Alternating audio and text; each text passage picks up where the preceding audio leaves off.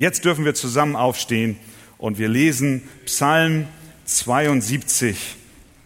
Psalm 72. Für Salomo heißt es da. O Gott,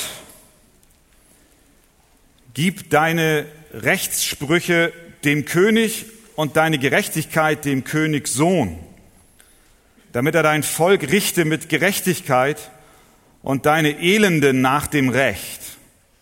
Lass die Berge dem Volk Frieden spenden und auch die Hügel durch Gerechtigkeit. Erschaffe den Elenden des Volkes Recht. Erhelfe den Kindern der Armen und zertrete den Gewalttätigen.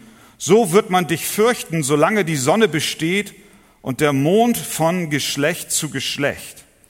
Er wird herabkommen wie Regen auf die Aue, wie Regenschauer die das Land bewässern. In seinen Tagen wird der Gerechte blühen und Fülle von Frieden wird sein, bis der Mond nicht mehr ist. Und er wird herrschen von Meer zu Meer und vom Strom bis an die Enden der Erde. Vor ihm werden sich die Wüstenvölker beugen und seine Feinde werden Staub lecken. Die Könige von Tarsis und von den Inseln werden Gaben bringen. Die Könige von Saba und Seba werden Tribut entrichten. Alle Könige werden sich vor ihm niederwerfen. Alle Heidenvölker werden ihm dienen. Denn er wird den Armen retten, wenn er um Hilfe schreit. Und den Elenden, der keinen Helfer hat. Über den Geringen und Armen wird er sich erbarmen und die Seelen der Armen retten. Er wird ihre Seele erlösen aus Bedrückung und Gewalt. Und ihr Blut wird kostbar sein in seinen Augen. Und er wird leben und man wird ihm vom Gold aus Saba geben und man wird alle Zeit für ihn beten. Täglich wird man ihn segnen. Es wird Überfluss an Getreide sein im Land bis hinauf zu den Bergeshöhen.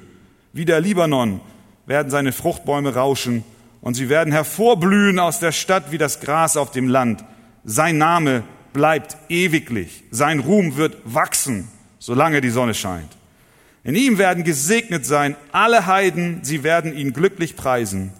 Gepriesen sei Gott, der Herr, der Gott Israels, der allein Wunder tut.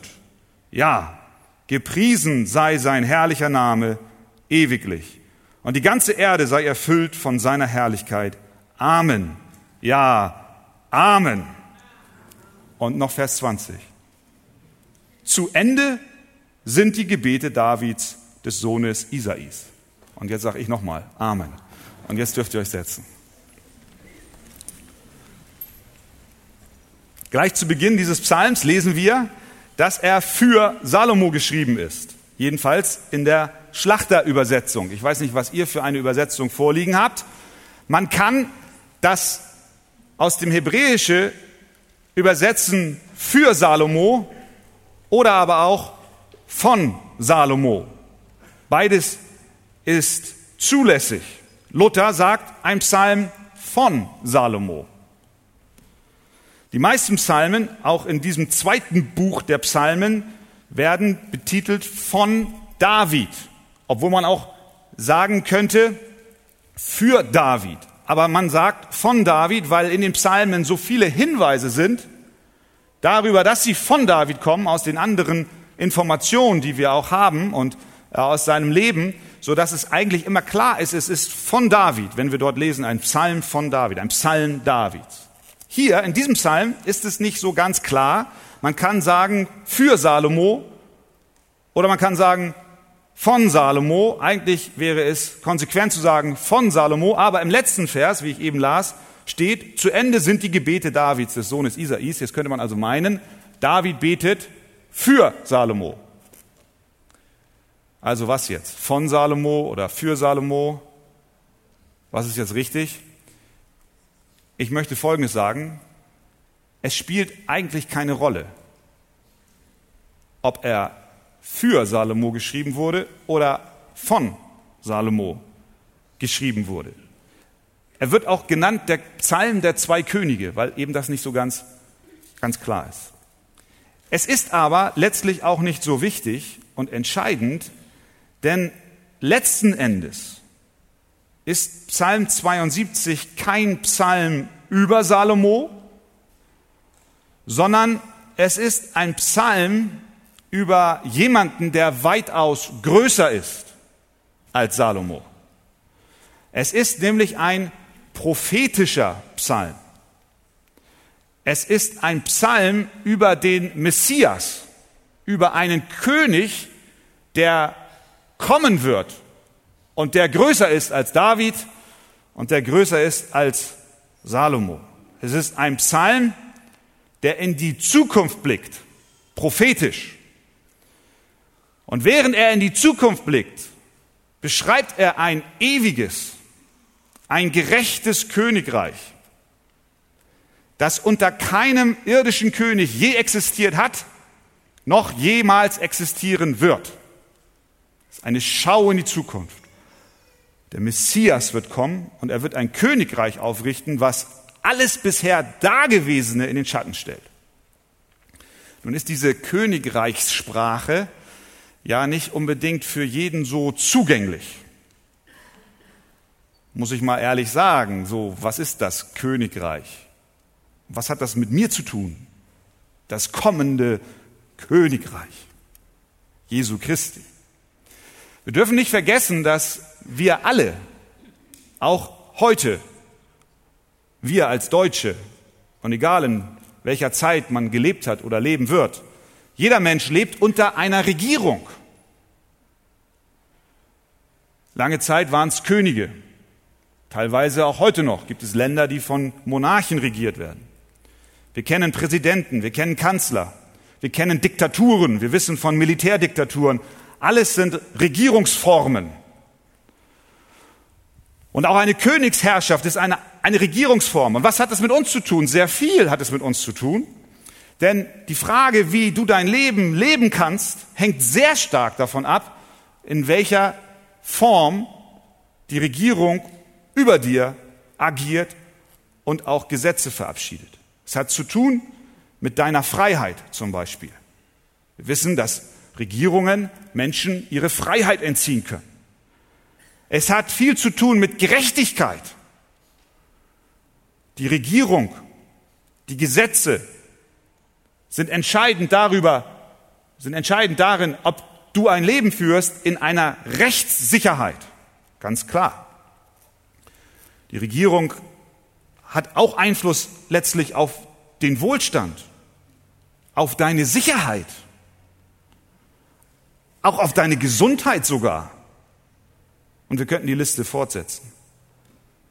Das heißt, es hat sehr viel mit dir persönlich zu tun, wenn es um die Frage der Regierung geht, unter der du lebst. Und wir als Deutsche können uns wirklich dankbar schätzen, dass wir in einer demokratisch, in einem demokratischen Land leben, wo auch die Gesetze eingehalten werden und wir auch Rechtssicherheit haben und auch Freiheit haben.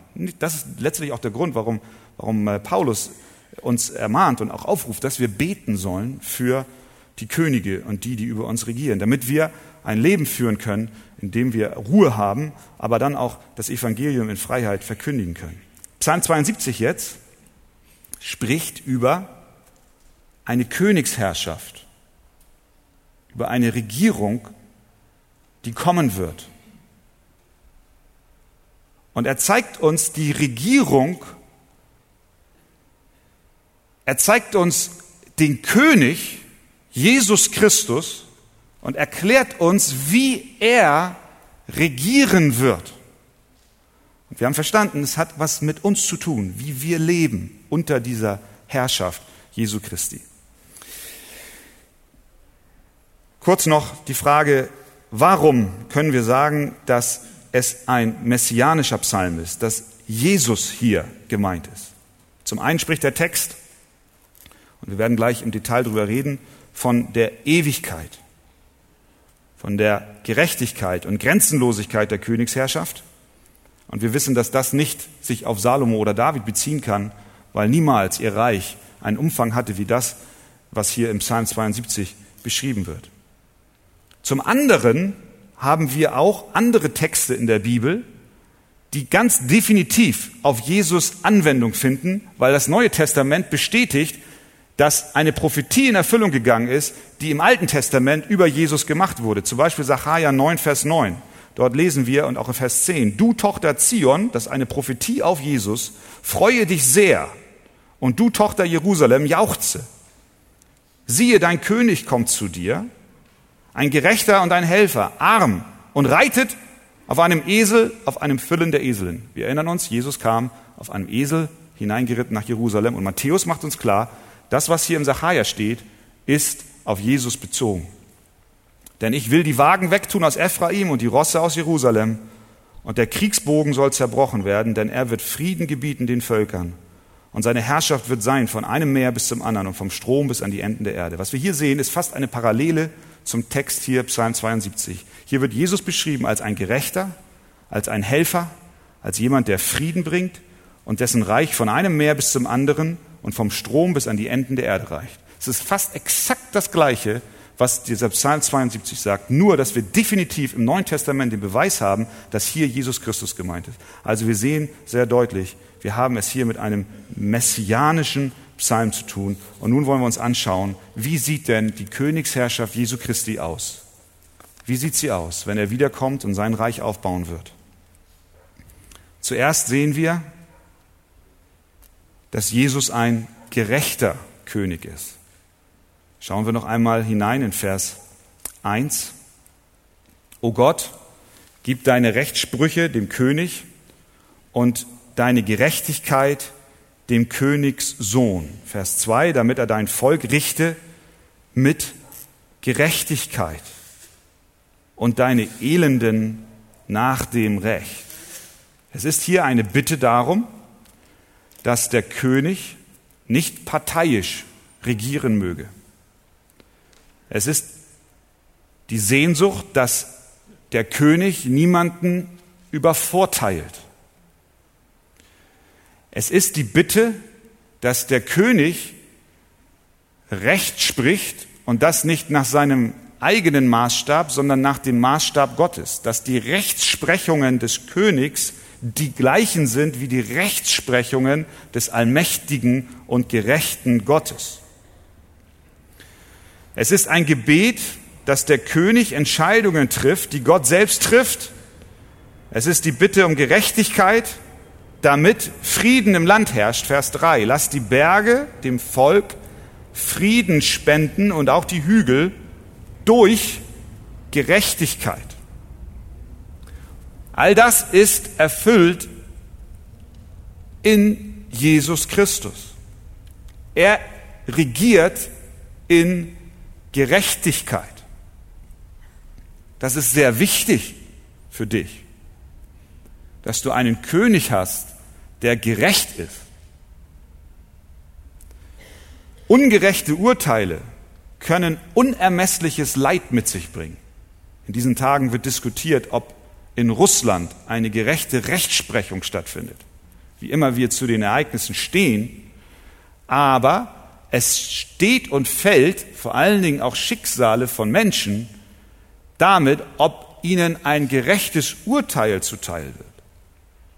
Im Iran sitzen Menschen zurzeit unschuldig in Haft, lediglich weil sie sich mutig zu Jesus Christus bekennen. Urteile bis hin zum Tod und zur Todesstrafe sind furchtbar. Sie haben Einfluss auf Familien, auf individuelles Leben. Es ist etwas, was Menschen betrifft, was Tränen hervorruft, was in die Verzweiflung führt. Wir spüren schon, Gerechtigkeit ist etwas, was wir brauchen, wonach wir uns sehnen. Und wenn sie uns nicht zuteil wird, dann leiden wir. Das ist nicht nur in der politischen Welt so, das ist auch in deinem persönlichen Leben so. Wenn dir Ungerechtigkeit widerfährt, dann leidest du persönlich. Du wirst ungerecht behandelt, weil dein Name durch Lästerungen und falsche Worte in Verruf gebracht wurden. Und du erkennst darin eine, eine himmelschreiende Ungerechtigkeit.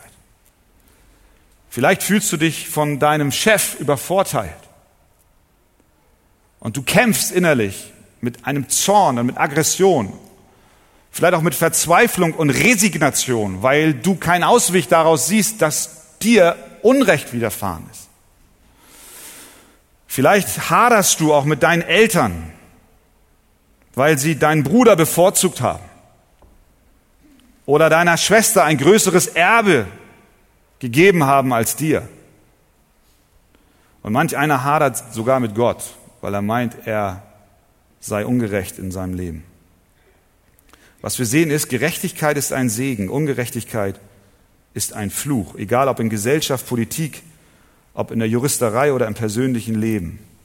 Daher freut sich ein Kind Gottes. Ein Kind Gottes freut sich, dass der Tag kommen wird, an dem Jesus Christus seine Herrschaft aufrichten wird. Und er wird regieren bis an die Enden der Welt. Und er wird es tun in Gerechtigkeit. Das, was du an Ungerechtigkeit erfahren hast, wird er gut machen. Er wird dir Recht verschaffen. Psalm 9, Vers 9 sagt, er wird den Erdkreis richten mit Gerechtigkeit und die Völker regieren, wie es recht ist. Psalm 11, Vers 7, denn der Herr ist gerecht und hat Gerechtigkeit lieb. Die Frommen werden schauen sein Angesicht. Jesus ist aber nicht nur gerecht, ein gerechter König, sondern zugleich auch barmherzig. Das wird auch deutlich in den Versen 2 bis 4. Schauen wir da noch mal rein.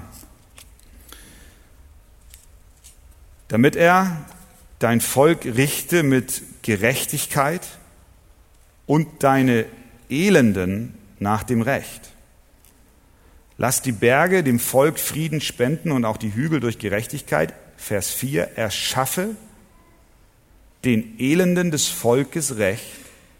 Er helfe den Kindern der Armen und zertrete den Gewalttätigen.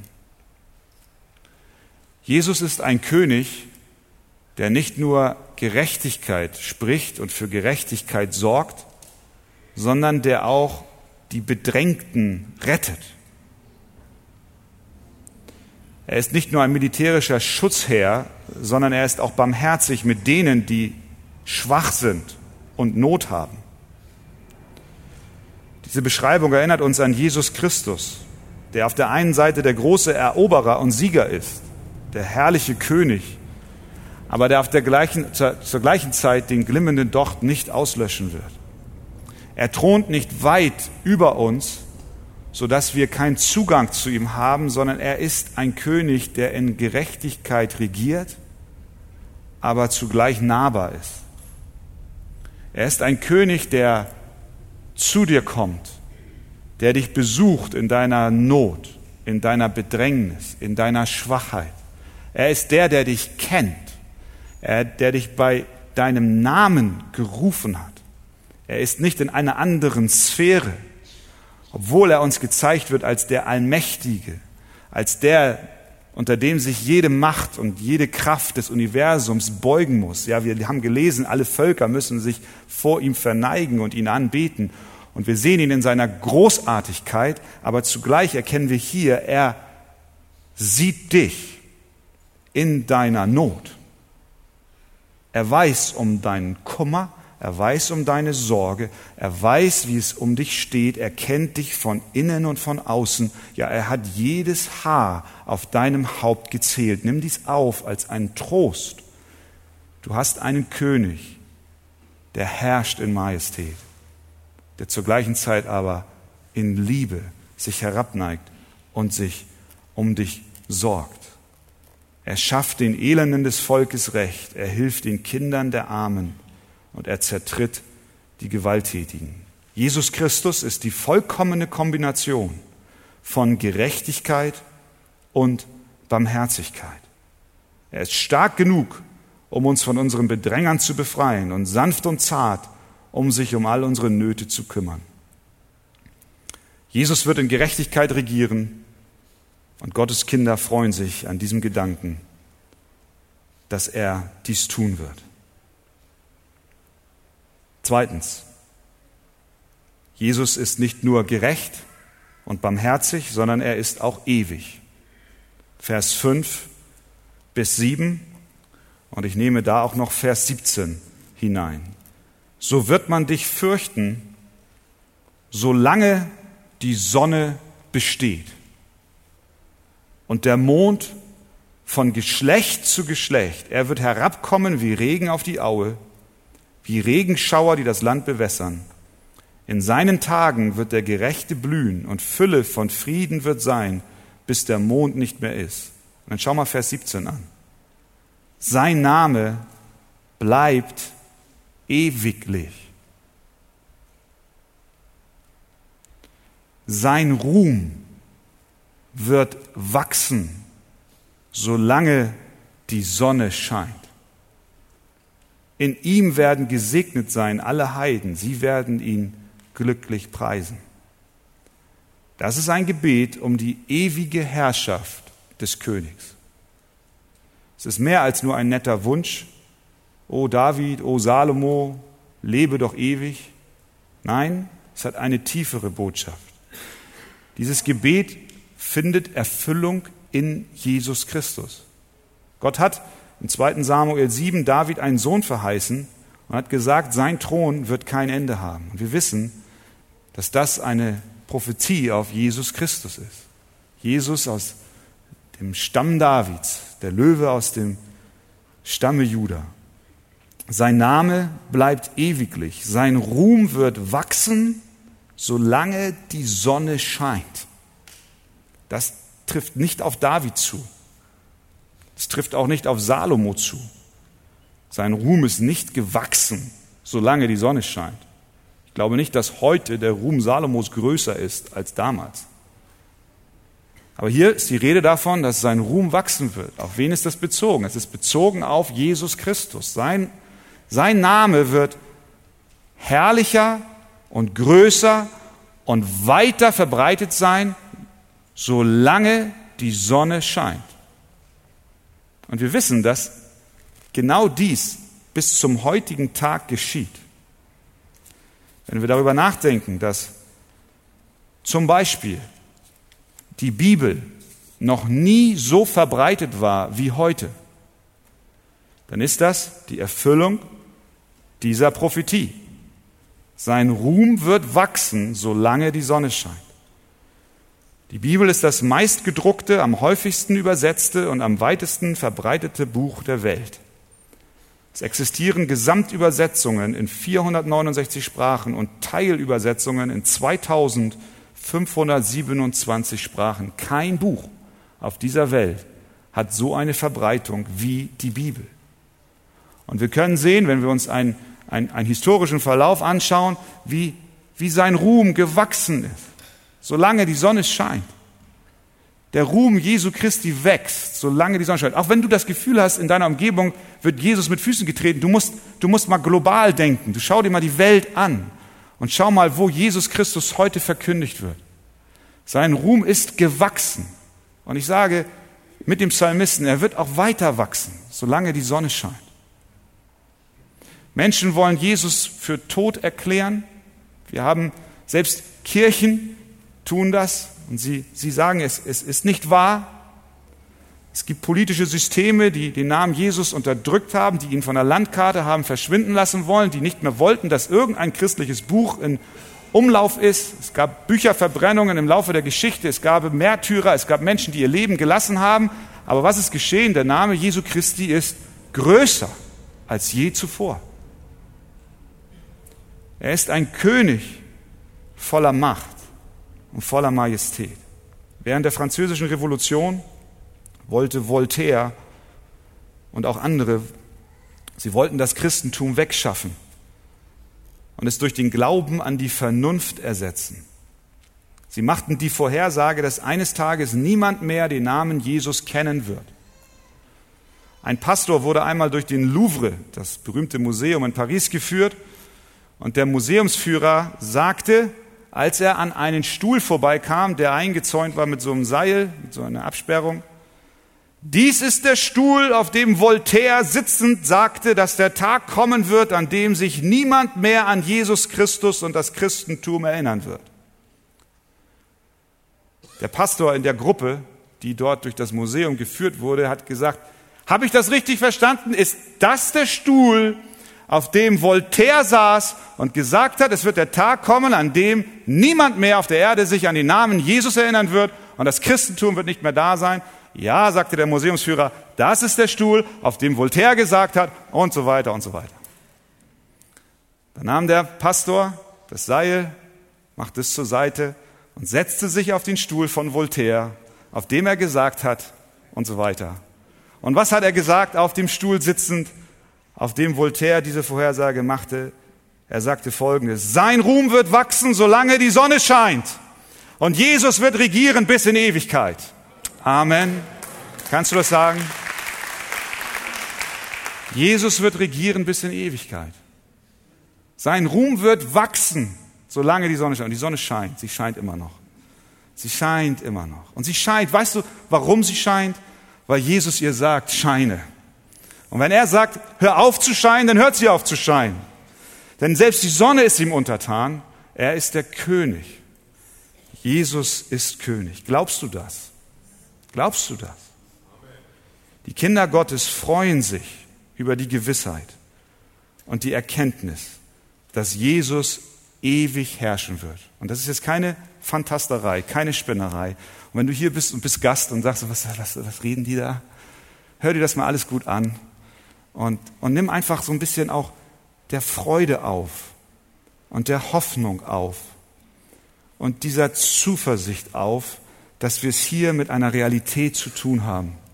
Jesus ist König und er wird regieren bis in Ewigkeit. Was sagt uns der Psalm noch über Jesus? Er sagt uns auch, dass er nicht nur gerecht und ewig ist, sondern auch global, universal. Ja, er wird allumfassend regieren. Sein Reich hat keine Grenzen. Es gibt in dem Reich Gottes und wenn er wiederkommen wird und herrschen wird in Ewigkeit, keine Blindspots, keine, keine Gebiete, die unter Guerilla-Regierung sind oder wo Rebellen die Macht haben, sondern sein, sein Herrschaftsbereich, wie es der Psalm hier sagt, in Vers 8, wird herrschen von Meer zu Meer und vom Strom bis an die Enden der Erde. Vor ihm werden sich die Wüstenvölker beugen und seine Feinde werden Staub lecken. Die Könige von Tarsis und von den Inseln werden Gaben bringen, die Könige von Saba und Seba werden Tribut entrichten, alle Könige werden sich vor ihm niederwerfen, alle Heidenvölker werden ihm dienen. Selbst als Salomo, der große König, auf dem Höhepunkt seiner Macht war, war das Reich Israel, das Königreich Israel, bei weitem nicht so groß wie das, was hier beschrieben ist. Es war groß, so groß war es danach nie wieder, aber es war kein Weltreich, was beherrschend war von Meer zu Meer und bis an das Ende der Erde. Aber wir wissen in Offenbarung 11, Vers 5, dass diese Prophetie in Erfüllung gehen wird und das in Jesus Christus. Dort steht, es sind die Reiche der Welt unseres Herrn und seines Christus geworden. Und er wird regieren von Ewigkeit zu Ewigkeit. Sein Reich hat keine Grenzen. Sein Reich ist nicht beschränkt. Seine, Ewig seine Herrschaft ist ewig. Er wird nicht abgewählt und auch nicht gestürzt, sondern er wird regieren und er darf dein persönlicher König sein. Ein weiterer Aspekt, den wir sehen in diesem Psalm, ist, dass Jesus auch der rettende König ist. Und jetzt wird es nochmal auch persönlich. Seine Regierung ist gerecht, ewig, mächtig, er ist barmherzig, aber auch rettend. Schau mal hinein, Vers 12 bis 14. Denn er wird den Armen retten, wenn er um Hilfe schreit, und den Elenden, der keinen Helfer hat. Über den Geringen und Armen wird er sich erbarmen und die Seelen der Armen retten. Er wird ihre Seele erlösen aus Bedrückung und Gewalt. Und ihr Blut wird kostbar sein in seinen Augen. Hier sehen wir nochmal, dass dieser herrliche, große, mächtige König zur gleichen Zeit ein fürsorgender König ist.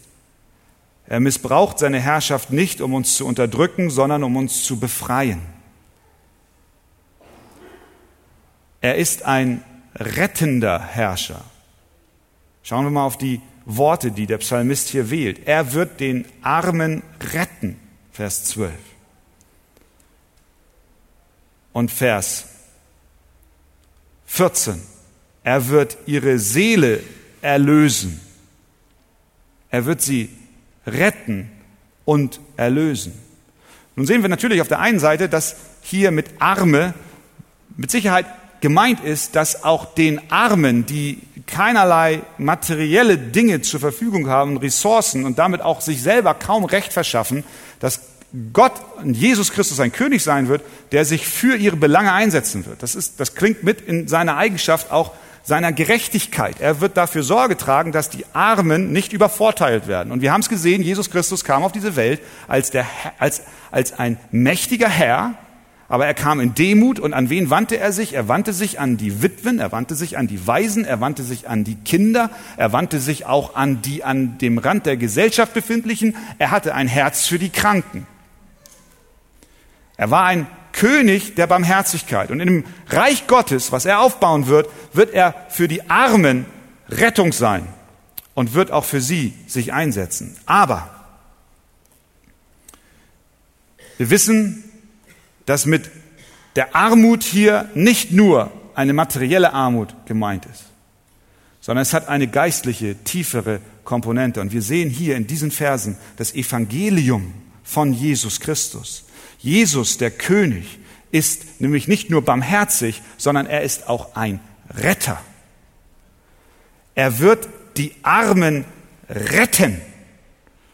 Er wird sie erlösen, ihre Seele erlösen. Verstehen wir das? Es geht nicht darum, dass er einfach eine Umverteilung vornimmt nach kommunistischer Art, den Reichen was wegnimmt, den Armen was gibt. Darum geht es nicht in erster Linie, sondern es geht darum, dass die Armen arm sind nicht nach materiellen Gesichtspunkten, sondern arm sind im Geist. Das ist, was Jesus in den Seligpreisungen deutlich macht in der Bergpredigt. Selig sind die geistlich Armen. Das heißt, wir haben einen König, der sich selbst hingibt für die, die arm sind im Geist. Und das sind die Menschen, die erkennen, dass sie ohne Gott nicht bestehen können, die erkennen, dass sie vor ihm nichts sind, die arm sind, die erkennen, dass sie Sünder sind und dass sie eine Hilfe brauchen, die ihnen nur der König selbst schenken kann. Das ist der Retter, Jesus, Jesus Christus. Ich weiß nicht, ob ihr von ähm, wie heißt er noch gleich? Der Jedermann, habt ihr von dem gehört? Die Jugend, die Jugend weiß Bescheid, ich habe gestern davon schon erzählt. Das ist von Hoffmannsthal, hat das ein, ein Stück geschrieben, 1911, wie immer man darüber denkt. Interessant ist, in diesem Stück wird ruft Gott jedermann. Und er sendet den Tod zu jedermann. Und jedermann bekommt die Mitteilung, du musst sterben. Und jedermann möchte aber nicht vor das Gericht Gottes, weil er Angst hat. Jedermann ist reich, jedermann meint, ein gutes Leben geführt zu haben, aber er spürt, er kann vor Gott nicht bestehen. Also geht, bittet jedermann um eine Stunde Aufschub. Er, er möchte jemanden gewinnen, der mit ihm geht, vor dem Gericht Gottes zu treten. Also geht er los. Er versucht es mit Freunden, die sagen, ich kann dir nicht helfen, ich kann nicht mitkommen. Er geht zum Mammon, zum Geld, nützt nichts. Er wird nervös, er, er versucht alle möglichen Figuren zu gewinnen, dass sie mit ihm gehen vor den Thron Gottes. Und am Ende trifft er eine alte, gebrechliche Frau mit dem Namen Gute Werke. Und er sagt zu ihr, kommst du mit und vertrittst mich vor dem Richterstuhl Gottes. Und die alte Frau sagt, ich bin zu schwach. Mit anderen Worten, deine Werke haben nicht gereicht. Aber ich kann dir meine Schwester schicken, sagt sie, wie immer man das bewertet, ob das die Schwester ist. Die heißt Glaube. Und der Glaube, der wird dich vertreten vor dem Richterstuhl Gottes.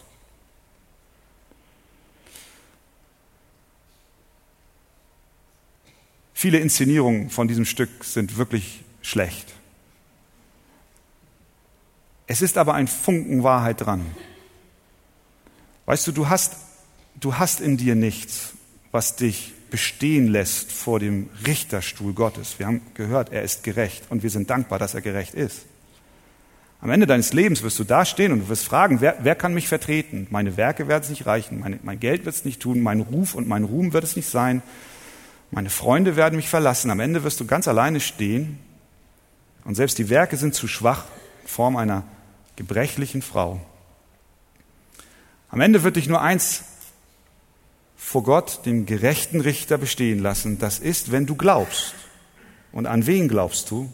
An den König, der dein Retter ist. Jesus Christus, dein König, ist nicht nur einer, der in Majestät herrscht, sondern der in Gnade und Barmherzigkeit sich erniedrigt hat, damit du im Glauben dich auf ihn und sein Werk berufen kannst, auf das du vor dem allmächtigen Gott bestehen kannst. Jesus Christus ist ein Retterkönig. Glaubst du das? Nimm es an, nimm es auf. Das ist das Evangelium von Jesus Christus.